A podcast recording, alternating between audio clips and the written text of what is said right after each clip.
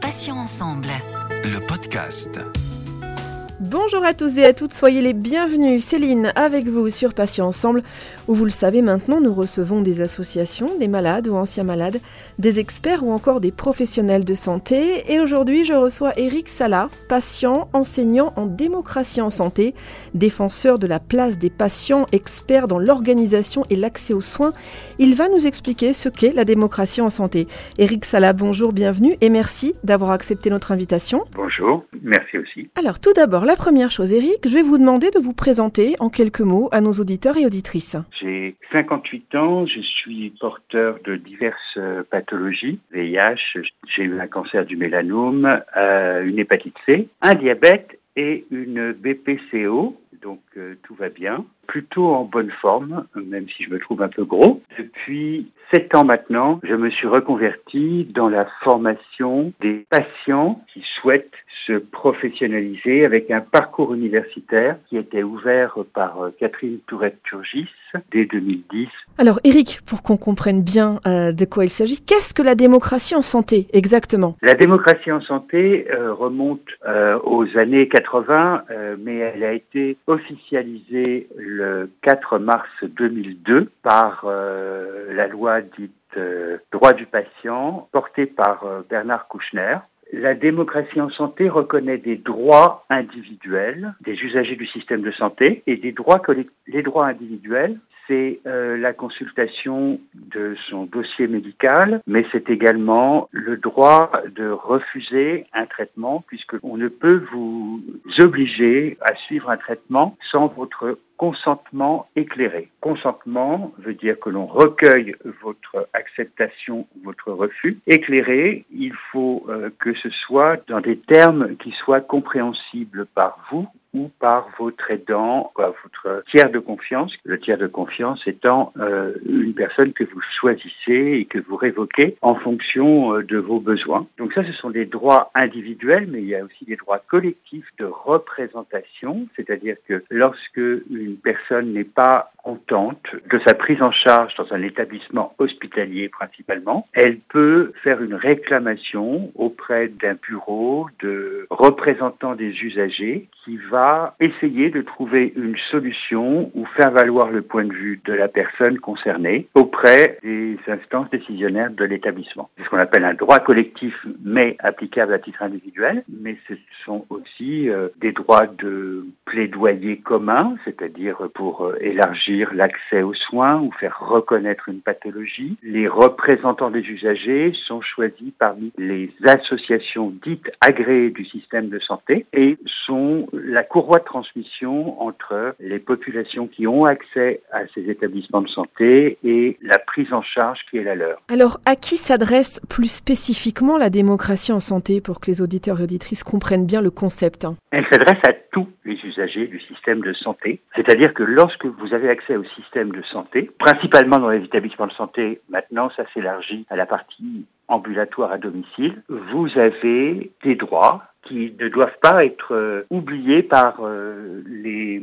personnes qui vous prennent en charge. Donc, euh, ça s'adresse à tous les usagers du système de santé, c'est-à-dire actuellement, je crois qu'on n'est pas loin de 60 millions, hors les enfants qui dépendent de l'assurance des parents, et c'est utilisable ou exploitable à tout moment, sauf en période de crise sanitaire, comme on vient de la connaître. Alors Eric Sala, comment va s'organiser concrètement la démocratie en santé? Quelles sont les actions qu'on peut mettre euh, en œuvre? Le premier niveau d'action, c'est vous avez un soin que vous considérez ne pas s'être bien passé ou ne pas correspondre à une certaine éthique. Donc là, vous allez écrire un courrier aux représentants des usagers, dont vous trouverez la liste dans tous les services des hôpitaux euh, avec leurs coordonnées. Et euh, les représentants des usagers vont intercéder pour vous pour faire remonter la réclamation et faire évoluer le soin en question. Ça, c'est le premier niveau. L'autre niveau, c'est la constitution de plaidoyers communs sur des sujets. Pour bien comprendre, c'est l'expression démocratique des besoins des personnes des usagers du système de santé à des fins d'amélioration de ce système.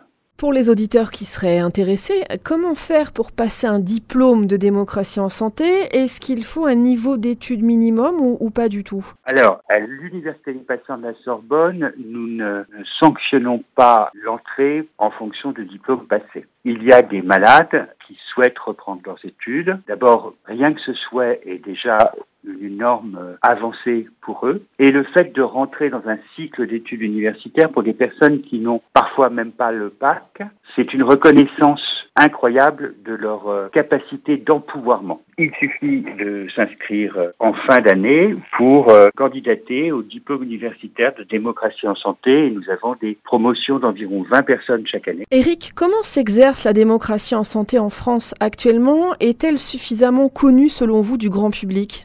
C'est le grand problème, les personnes, quoi, les usagers du système de santé ne connaissent pas.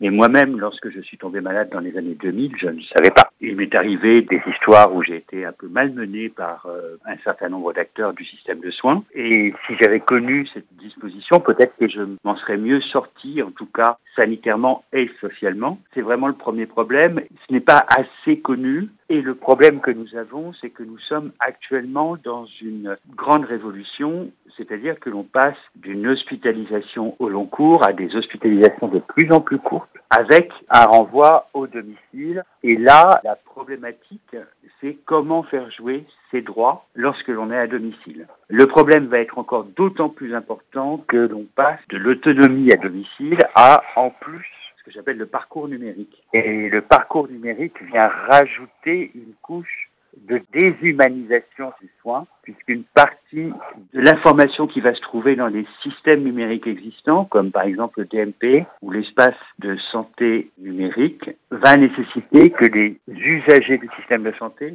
mettent à jour leurs connaissances. Ça va devenir un peu compliqué. Alors justement, vous avez un peu anticipé sur la prochaine question. Je voulais vous demander que peut-on reprocher aujourd'hui finalement au système de santé en place, même s'il y aurait peut-être beaucoup de choses à dire? Quelles sont selon vous les principales lacunes qui posent euh, souci? C'est la non prise en compte de la vulnérabilité de l'être humain. On se heurte souvent à des méthodes de prise en charge et des process qui sont peu sympathiques. J'ai un exemple concret. Je me suis retrouvé avec euh, des visites durant mes consultations ou mes séjours hospitaliers d'étudiants avec leur maître de stage, on va dire ça comme ça, qui nous mettent dans une situation où, Monsieur Salah, ça ne vous dérange pas. Et on va pas dire devant tout le monde, bah si, ça me dérange, que 20 personnes viennent dans votre chambre pour euh, euh, suivre votre consultation. Ou alors on vous demande de vous déshabiller pour un certain nombre de prises en charge et on vous passe des vêtements qui sont euh, des blouses hospitalières, donc ça ne vous cache que le devant, et vous vous baladez toute la journée ou une partie de la journée avec ce type de costume. Et pour la dignité humaine, c'est pas facile. Moi, j'ai eu un cancer du mélanome extrêmement virulent avec euh, des plaies suppurantes sur tout le corps. J'ai eu des photographes qui sont venus. Bien entendu que c'est nécessaire, mais la méthode et la manière de faire les choses peuvent parfois être très heurtantes. Et il arrive que l'on se retrouve dans des situations totalement incompréhensibles où vous avez une planification des soins, mais tellement désorganisée pour des raisons qu'on ne vous explique pas. Vous attendez un temps énorme entre deux actes et c'est extrêmement compliqué. Donc déjà, c'est cette partie-là, c'est-à-dire l'adéquation entre le système de soins, son organisation et la dignité qui va avec qui pose un, souci. Ensuite, le soin devient de plus en plus technique. Pour ce qui me concerne, moi j'ai échappé trois fois à la mort. J'ai fait confiance à mes médecins. Donc les consentements, ils les ont obtenus. Mais avec de tels inconnus que vous ne pouvez pas tout le temps avoir un consentement éclairé si vous n'avez pas un tiers de confiance à vos côtés qui comprennent ce qui est dit.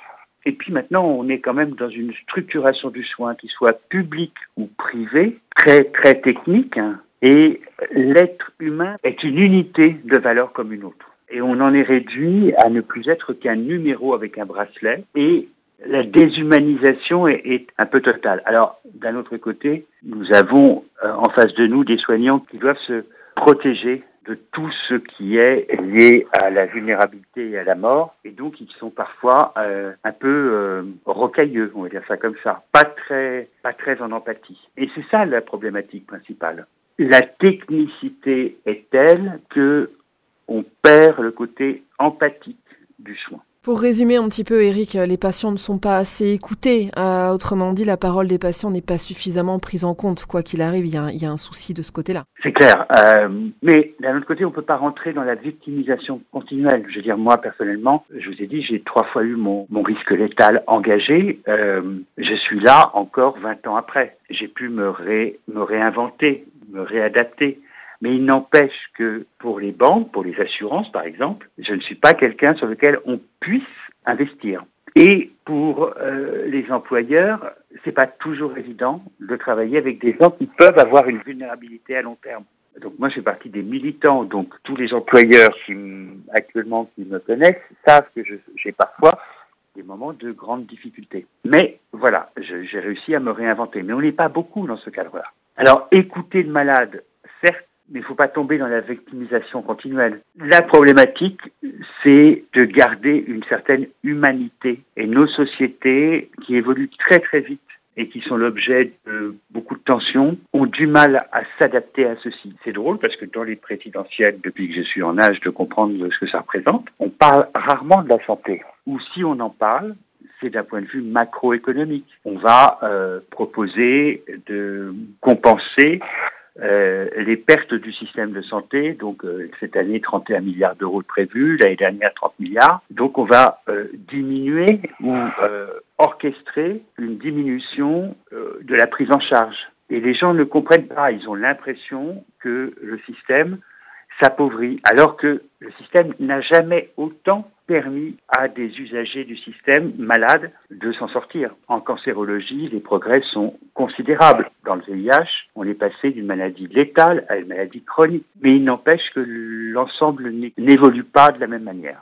Pour conclure, euh, Eric Salah, si vous deviez définir un système idéal de santé en France, quel serait-il? Déjà, il faudrait calmer le jeu avec les soignants parce que, bah là, vous le savez aussi bien que moi, certains sont à bout de nerfs. Là, on rentre en plus dans l'obligation vaccinale et certains prennent ça comme une atteinte à leur liberté individuelle. On a un système de santé qui fonctionne bien, c'est qu'on écoute les uns et les autres pour arriver à trouver des solutions en commun. Là, on a l'impression que les camps campent sur leur position et que on, on rentre dans des conflits extrêmement lourds. On a probablement tous applaudi les soignants lors des deux premières épidémies de Covid. À l'heure actuelle, euh, on n'applaudit plus parce que certains ne veulent pas se faire vacciner. La valeur individuelle de compréhension de l'individu par rapport à l'ensemble de la société n'est plus prise en compte on a de manière globale des comportements assez égoïstes par rapport à cela. Donc il faudrait que pour qu'un système de santé fonctionne, et, encore euh, peut-il fonctionner de manière euh, convenable, il faudrait que les gens décrantent dans leurs acrimonies personnelles. Et c'est ça qui me pose un souci. Mais personnellement, c'est-à-dire qu'on ne peut plus avoir une réunion euh, multidisciplinaire sans que des agressions aient lieu les uns contre les autres. L'apport de la parole de l'usager dans le système de santé est pour moi fondamental. Vous avez un certain nombre d'acteurs du système de soins qui refusent de discuter avec des usagers au niveau des conseils d'administration, au niveau de plein de choses. Et le problème que moi je mets en avant, c'est qu'il reste deux piliers de support de la République euh, en France.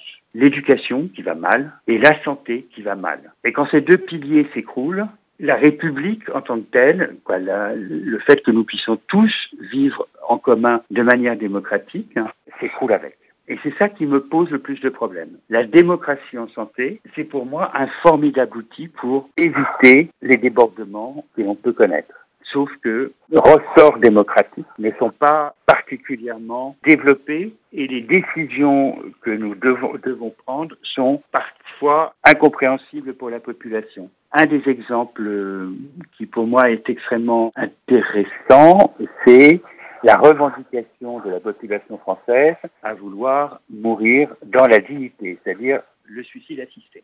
Pour moi, ce n'est pas une bonne solution. Dans une maladie, on peut être pris de douleurs incommensurables, ça a été mon cas, et être mis en soins palliatifs, ça a été aussi mon cas, pour gérer cette douleur. Fort heureusement, euh, à l'époque, je n'ai pas souhaité mourir. Parce que quand on est euh, dans cette démarche-là, la survivance, quoi, l'instinct de survie est extraordinaire. Fort heureusement, il n'y avait pas à l'époque la loi sur l'euthanasie parce que j'aurais fait le mauvais choix. Éric Sala, merci infiniment d'avoir accepté de participer à cet entretien. Euh, je rappelle donc que vous êtes patient enseignant en démocratie en santé, on l'a vu, également défenseur de la place des patients experts dans l'organisation et l'accès aux soins. Je vais vous souhaiter une bonne journée Éric et je vous dis à bientôt sur Patients Ensemble. Merci beaucoup à tous. Merci à votre équipe. Au revoir. Merci à tous, chers auditeurs et auditrices, pour votre fidélité. On va se retrouver mardi dès 9h pour un nouveau podcast avec un nouvel invité et nous aborderons ensemble un nouveau thème. Je vous rappelle que vous pouvez retrouver nos podcasts deux fois par semaine, donc les mardis et jeudis, en ligne dès 9h sur patient avec un s-ensemble.fr, mais également sur les plateformes de téléchargement Spotify, Ocha, Deezer, Apple et Google Podcast. Passez une très bonne journée, je vous dis à bientôt et d'ici là, prenez bien soin de vous et des vôtres. Salut, salut Passions ensemble. Le podcast.